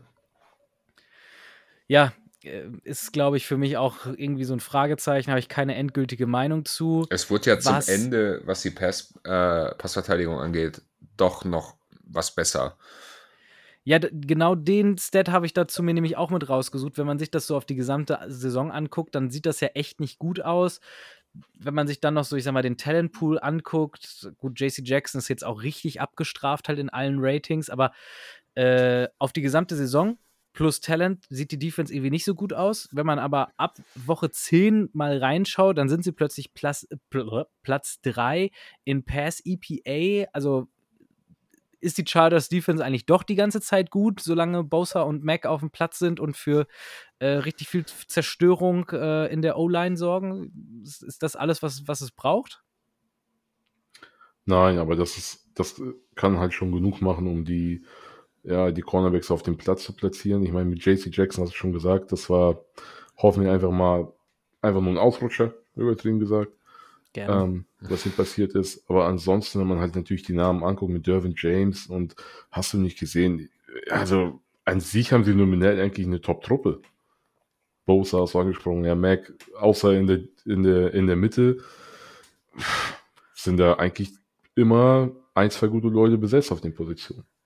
Also sehr gut. Jetzt haben sie noch ja. äh, Sebastian Joseph Day oder ist der davor in der Saison schon von den Rams gekommen? Äh, ja, äh, keine Ahnung. Äh, warte, warte, warte, warte. Der muss davor von der Saison gekommen Davor schon in dem Jahr, ne? Ja. Ja, ja stimmt.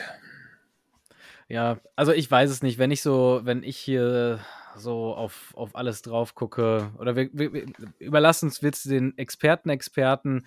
PFF sagt, die Line ist Platz 16, die Secondary Platz 14 flasht mich jetzt nicht. Also ja, auch da rennt, rennt Talent mit rum, besonders im Namen Bosa und ich glaube schon, dass Mac auch noch mehr geben kann als jetzt letztes Jahr. Äh, aber ich denke nicht, dass es für eine, für eine Top 10, äh, Top 10 Defense oder ähnliches äh, reichen wird. Also was, noch, was ja, mir so ein bisschen aufgefallen ist, muss ich sagen, ich habe mir auch da die ganzen ähm, Zahlen mal so angeguckt und Center Samuel finde ich, hatte so ein bisschen sein Breakout. Also der hatte gute Stats. Der, der ist da in der Zone Coverage, ist er halt ja, zu Hause, sage ich jetzt mal. Ähm, hatte fünf Interceptions. Also für einen Second Runner hatte, muss ich sagen, gezeigt, dass er, also in seinem zweiten Jahr gezeigt, dass er was kann. Und da, okay. das gibt mir halt wiederum Hoffnung, dass da das ähm, ja, Defensive Backfield besser aussehen wird. Okay. Ähm, hast du gerade die Stats live vor dir? Kann ich dich was fragen dazu? Ähm, bin quasi auf dem Weg, ja. Okay, gut, dann äh, sag mir mal, wie oft wurde der getargetet und welche Completion Percentage hat er zugelassen? Ja, hm, warte. Mein Computer will gerade nicht. Äh, redet mir über was anderes, ich finde das mal heraus. Okay, also bei mir hat es heute echt viel geregnet. Ich weiß nicht, wie es bei euch war. Ja. Äh, in Düsseldorf ging es im Stadion. Oder in Duisburg vielmehr. Okay. Aber meine Frau sagte, hier zu Hause hat es nur geregnet, den ganzen Tag. Okay. Anton, wie sieht's aus? Mhm. Also es, den, den ganzen Weg durch Deutschland zu fahren, ähm, hat mal so, mal so geregnet, muss ich sagen. Also bei uns geht das einigermaßen.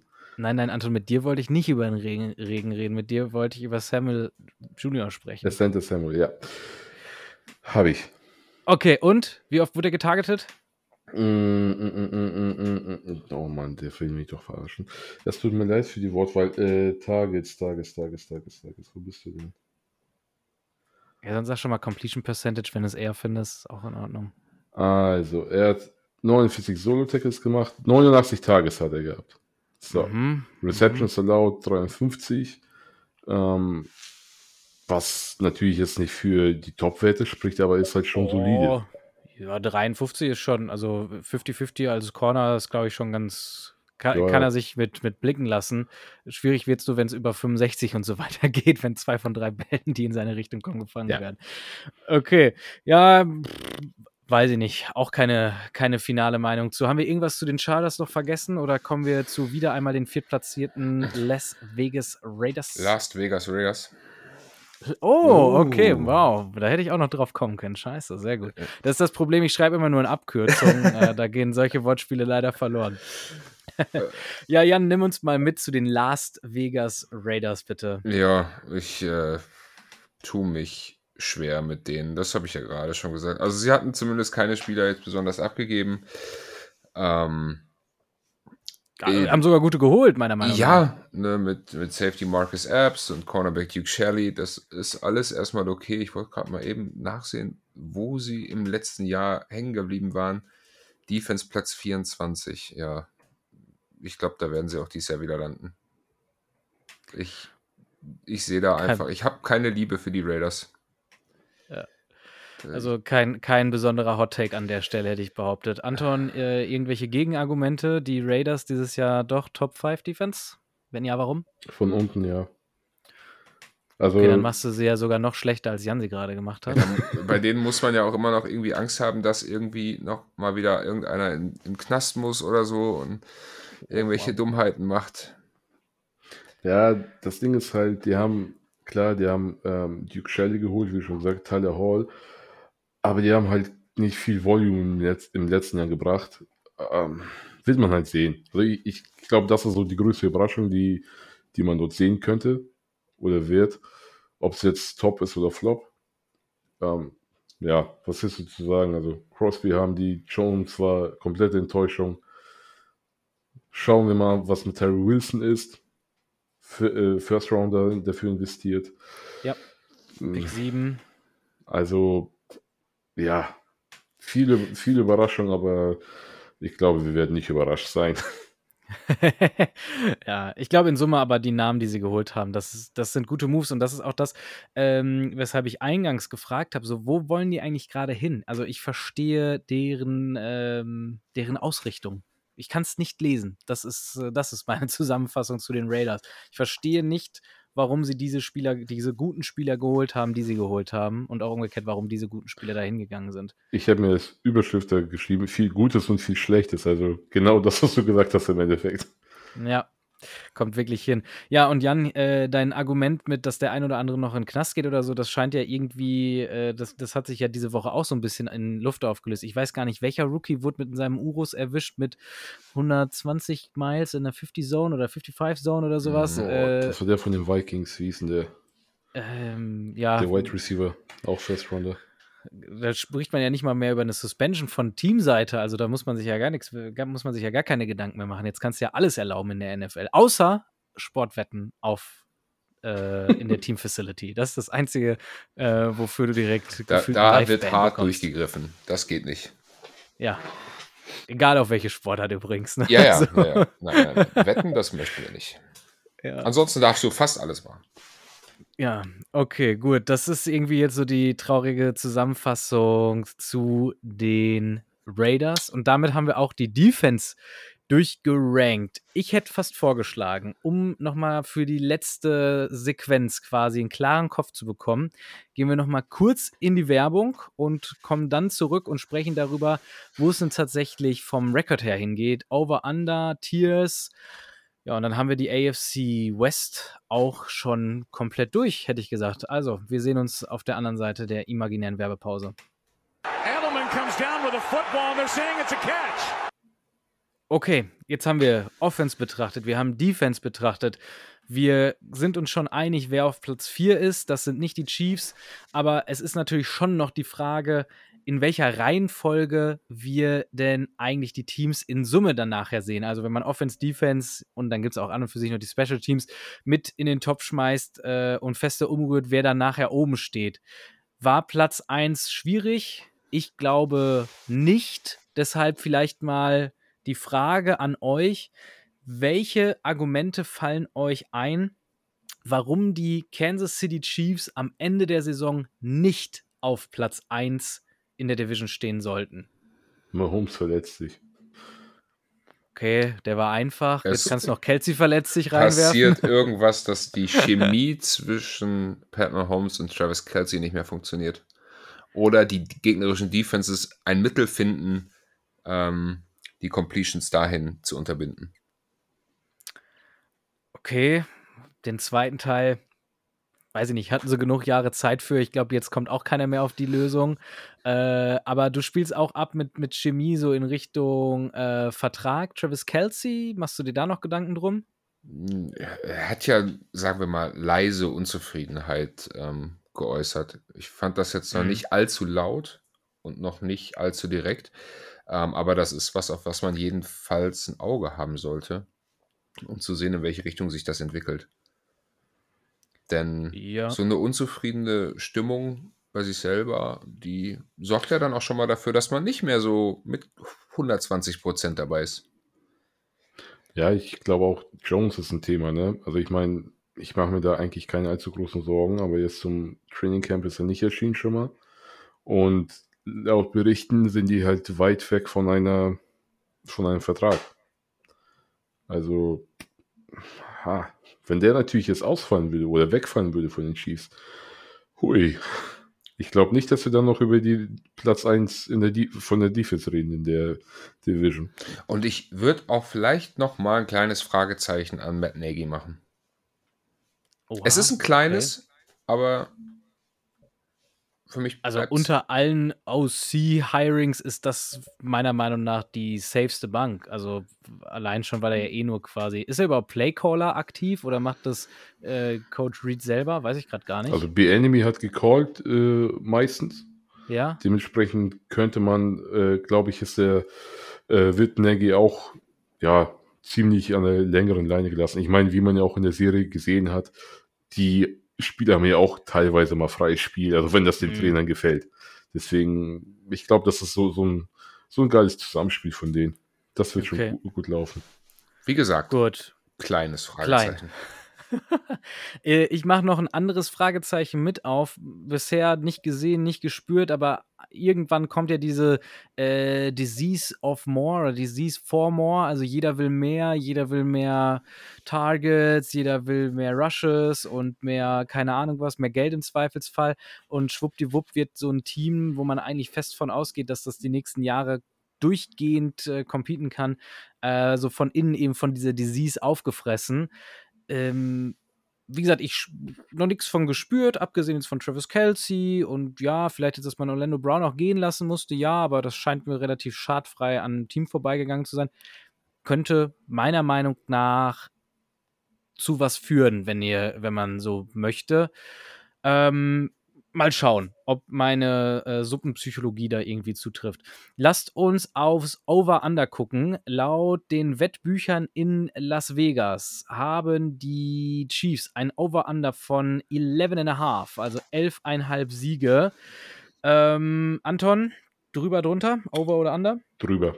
Definitiv okay. drüber. Ja, okay, ja. ganz, ganz safe Nummer. Also 11,5 ist auch nicht wenig Siege. Nö, aber ich glaube, die können das, was sie letztes Jahr gemacht haben, eigentlich wiederholen. Anton, siehst du das anders?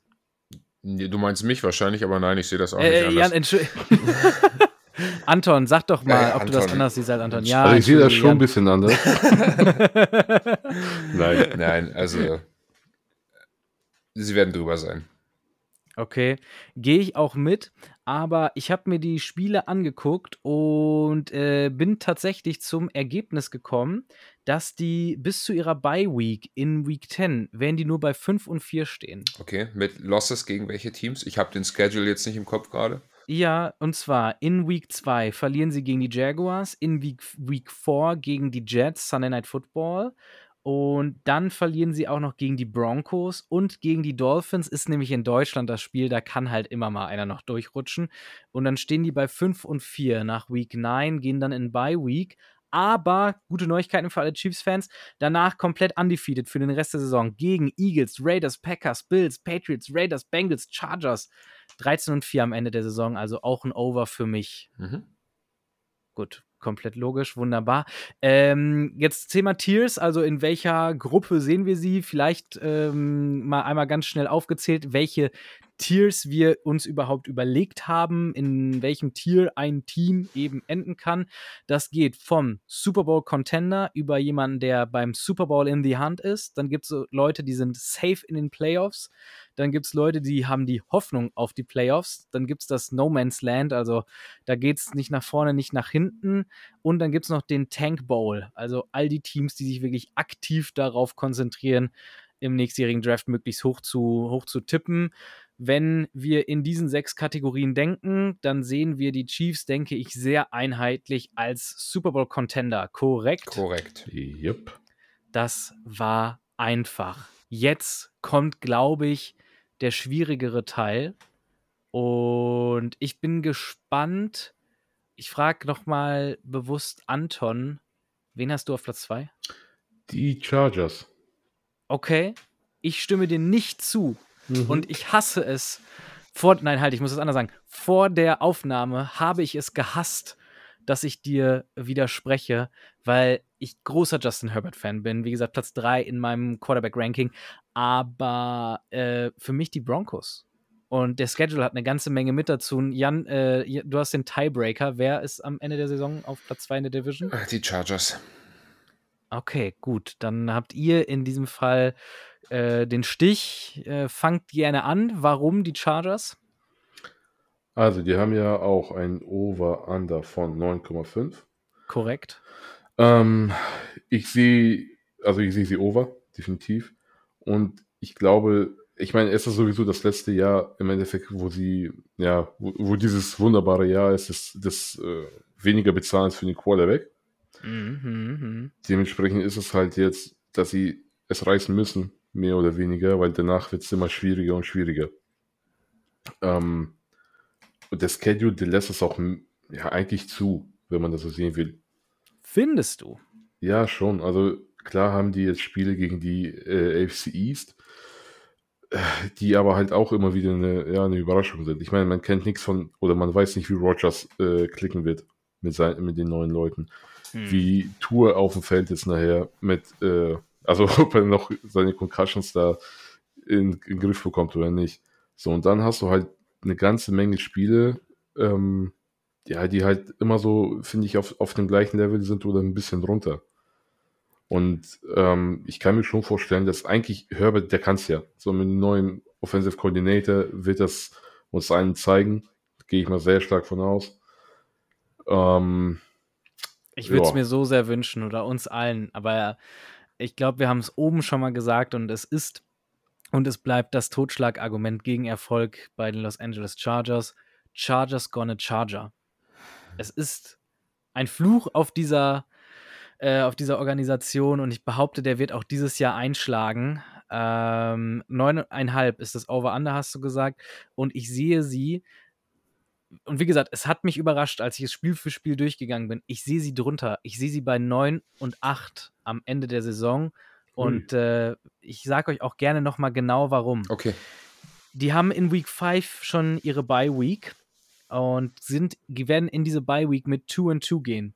Ge Sieg gegen Dolphins, Niederlage gegen Titans, Sieg gegen Vikings, Niederlage gegen Raiders. Warum diese Niederlagen? Gegen die Titans. Dumme Teams verlieren einfach gegen die Titans. Das ist einfach leider so. Warum gegen die Raiders? Äh, Weiß ich nicht, wird so sein. Ist, also da, das schaffen die einfach. Das ist doch die typische Chargers-Niederlage, um mit richtig Drama in Week 5 in die Bye-Week zu gehen. Danach sieht es auch richtig gut aus. Da gewinnen die äh, 5 von 6, verlieren nur gegen die Chiefs dann in Week, äh, in Week 7. Aber danach, ihr könnt, ähm, ihr könnt Geld draufsetzen, danach setzen wieder die Verletzungen ein und dann werden die aus den letzten 2, 4, warte, 2, 4, 6, aus den letzten sieben Spielen werden die nur noch zwei gewinnen können. Die haben nämlich auch ein echt starkes Restprogramm. Dann spielen die und verlieren gegen die Ravens, verlieren gegen die Patriots, ist übrigens in New England, falls ihr fragt, warum, verlieren gegen die Broncos, gewinnen dann gegen die Raiders, da schaffen sie es dann doch, verlieren gegen die Bills, gewinnen gegen die Broncos und verlieren gegen die Chiefs in der letzten Woche und stehen dann bei 9 und 8. Also, ähm, wie gesagt, ich ärgere mich selbst, dass es so ausgehen wird, aber so wird es leider für die Chargers ausgehen. Das ist leider Fakt, Männer. wenn du das sagst, dann glaube ich dir das. Ja, das ist in Stein gemeißelt jetzt. Ähm, ich würde sagen, wir können für Russell Wilson dann auch schon fa- fast den Ring auspacken. Ja. Das ist, das ist letzten Endes eine der logischen Konsequenzen daraus. Ähm, nein, Spaß beiseite. Also, äh, die Chargers ist eigentlich eins der Teams, auf die ich richtig Bock habe. Ähm, ich habe mich gewundert über diese, diese, diese äh, Air Yards-Statistik, die wir vorhin rausgepackt haben, dass die Platz 32, also die, dass die die kürzesten Pässe der gesamten Liga geworfen haben. Ähm, weil ich den eigentlich unfassbar gerne zugeschaut habe in der letzten Saison. Natürlich auch das ein oder andere spannende Spiel mit dabei. Ähm, ist eigentlich ein Team, wo ich mich tierisch drauf gefreut habe in der neuen Saison und auch guter Dinge war, aber ich habe es einfach aus dem Schedule jetzt nicht rauslesen können. Ähm, Jan, wo siehst du sie denn in unseren Tiers dann nach deiner, nach deiner Einschätzung? Ähm, meine Einschätzung ist, Kyle Moore wird die Rakete, die da in Justin Herberts Arm steckt, zünden. Und sie werden nicht die Probleme haben mit den Verletzungen am Ende der Saison. Ähm, dass sie auf je Sondern schon in der Mitte. Ja, okay, am Ende sind die alle wieder gesund und sie schaffen trotzdem Double-Digit Wins. ähm, es ist halt, ich glaube, sie sind safe in den Playoffs Mhm. mit vielleicht sogar ein bisschen Luft nach oben. Oha. Also an der Türschwelle zum Super Bowl Hunt. Vielleicht auch das.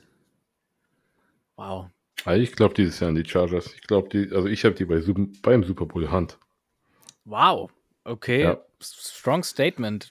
Ja, ich meine, muss, das muss, das muss sein. Ansonsten sind die halt die nächsten Jahre höchstwahrscheinlich ja. raus ich habe es mir wirklich auch genauso aufgeschrieben, wie du es gesagt hast, ne? dieses Quarterback-Fans. Also es gibt immer nur zwei, gefühlt zwei Super Bowl-Fenster für ein Team. Entweder eben mit einem jungen, talentierten Quarterback, mit einem, mit einem guten Team, der da so ein bisschen getragen wird. Ne? Also sieht man immer wieder, so ein Russell Wilson ist so auch zu seinem ersten Ring gekommen, 48. Äh, oder halt wirklich mit einem echten Hall of Fame-Quarterback, mit einer, ich sag mal, zumindest noch überdurchschnittlichen Team. Aber so dieses erste Fenster, das schließt sich gerade unfassbar schnell für die Chargers und ich sehe es dieses Jahr leider nicht. So sehr ich es mir, dir, euch, uns allen, äh, uns allen wünschen würde. Und dementsprechend die Überleitung in Richtung Broncos. Ich hab's nicht gedacht, ähm, in der Vorbereitung. Und alle, die dem Podcast wahrscheinlich aufmerksam zugehört haben, die haben mitbekommen, dass ich mich irgendwie so ein bisschen hyped reden musste für die Broncos, weil ich eigentlich echt viel Negatives über sie zu sagen hatte. Aber es ist mir gelungen und dann habe ich mir den Schedule angeguckt. Ich bin felsenfest davon überzeugt, Russell Wilson schafft das Comeback. Ja, Plus, dann kommt noch die starke Defense dazu. Und die Broncos haben ein Over-Under von 8,5. Und ich sehe die am Ende der Saison bei 10 und 7 und dementsprechend auf Platz 2 in der Division und auch dementsprechend safe als Wildcard in den Playoffs. Irgendwelche Argumente dagegen, Männer? Ja. also, ähm, die Defense ist, haben wir ja schon äh, gesagt, ist halt ein Fragezeichen, wie, wie hoch die gehen können. Wilson ist ein großes Fragezeichen. Die Fitness der ganzen Leute ist ein Fragezeichen, weil ja auch Running Backs, mh, hm, weiß ich nicht, ob man da irgendwie mit P. Ryan, die, ähm, haben die sich ja, ja verstärkt, sage ich jetzt mal, aber der halt auch nicht wirklich viel ähm, Leverage hatte. Und dann haben sie noch Williams natürlich, Javante Williams. Wenn er gesund bleibt, dann wird er schon was reißen. Außer vielleicht nicht sein Kreuzband diesmal, mal gucken. Aber ich habe die tatsächlich drunter. Also ich knapp drunter, muss ich sagen. Ich bin bei acht Siegen. Und ich, für mich sind die in der Play of Hope. Also müssen die mindestens sein. Mit, mit, dem, mit dem Kader, was sie da haben, mit dem Trainer. Und ja, also und allem, was sie an Zukunft auch investiert haben, vor allem. Ja. Ne? Also, das darf Eben. man echt nicht vergessen, wie leer da deren Draft-Schatulle aussieht. 8, 9, 9, 8, ich glaube. Das ist eine, eine Statistik, die sie auf jeden Fall erreichen können. Ja, gut, komm jetzt, also jetzt hast du genau um das Over-Under getippt. Jetzt entscheide ich zumindest für eine, für eine Seite. Over 8,5 oder Under 8,5? Okay, ähm, Under. Falsch. Einfach falsch. Okay, wir reden äh, letztes halt viel im Konjunktiv. Ne? Also ich finde das gerade bei den Broncos ganz interessant mit dem Konjunktiv. ja, das stimmt. Ähm, wenn hinter deinem Quarterback so große Fragezeichen stehen, äh, wie sie bei Russell Wilson eben dahinter stehen, äh, ihr habt schon recht. Also äh, Mahomes und Herbert sind die deutlich äh, sicherere Bank. Ne? Also wenn wir über Floor und Ceiling sprechen, ich glaube, die haben den höheren Floor und das höhere Ceiling beide. Ähm, wie gesagt, ich glaube trotzdem felsenfest an die Broncos und äh, an deren Platz 2 in der AFC West und noch viel fester glaube ich tatsächlich an den Platz 4 der Las Vegas Raiders in dieser Division ähm, haben Over-Under von 6,5. Ich sehe sie bei 5 und 12 am Ende der Saison und dementsprechend im ultimativen No Man's Land. Jan, deine Einschätzung? Ja, gehe ich mit dir. Ich würde vielleicht sogar sagen, sie schaffen nur vier Siege. Ja, warum nicht? Den einen können wir auch noch streichen. Anton, deine Einschätzung zu den Raiders? Ja, also ich gebe denen noch ein Sieg mehr, aber es ist für mich halt noch eindeutiger dadurch, dass es ein No Man's Land wird. Äh, du siehst sie aber dann sogar bei 6 und 11? Ja, ja. Also kann, kann ich sehen, kann ich sehen, sagen wir es mal so. Ja. Es, gibt, es gibt Argumente für, Argumente gegen natürlich, aber ich glaube schon, dass sie es schaffen könnten. Aber dadurch bestärkt es halt noch mehr, dass sie im No Man's Land sind. Weil bei vier Siegen ah, können sie noch um die höheren Draftpicks erspielen. Ich wollte gerade sagen, also ja. gibt es für euch eine Welt, in der die, die Raiders äh, um den First Overall spielen? Wenn sie es wollen. Was ich aus all den Moves nicht rauslese, Haben sie das Potenzial Glaub- dazu? Ja. Glaub, glaub, ja, klar, aber ich sehe das eigentlich nicht so gefährlich. Es gibt andere, die mehr Potenzial haben, meiner Meinung nach. Ja. Ja, ich, es würde mich nicht überraschen, wenn die es haben, aber glauben tue ich nicht dran. Also für mich sind sie im, im No Man's Land, aber auch nicht ganz weit weg vom Tank Bowl. Okay, da, da klopfen sie nach unten an der Tür, Ja. an, der, an der Kellertreppe, Kellertür. Genau. Die Kellerluke ist schon so halb offen. Ja, gut. Na gut, okay. Ja, gut, dann hätten wir doch die AFC West komplett äh, und vollständig besprochen. Irgendwelche Aspekte über, übersehen, irgendwas vergessen, irgendwas, was ihr beiden noch loswerden wollt?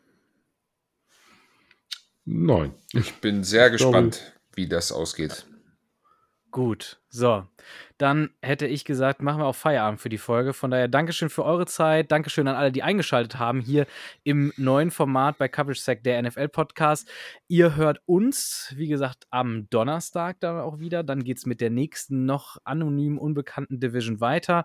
Von daher, ähm, ja, wir wünschen euch, wenn das Ganze veröffentlicht wird, wird es Montag sein. Wir wünschen euch einen schönen Start in die Woche und äh, ja, hören uns dann am Donnerstag wieder. Dementsprechend macht es gut.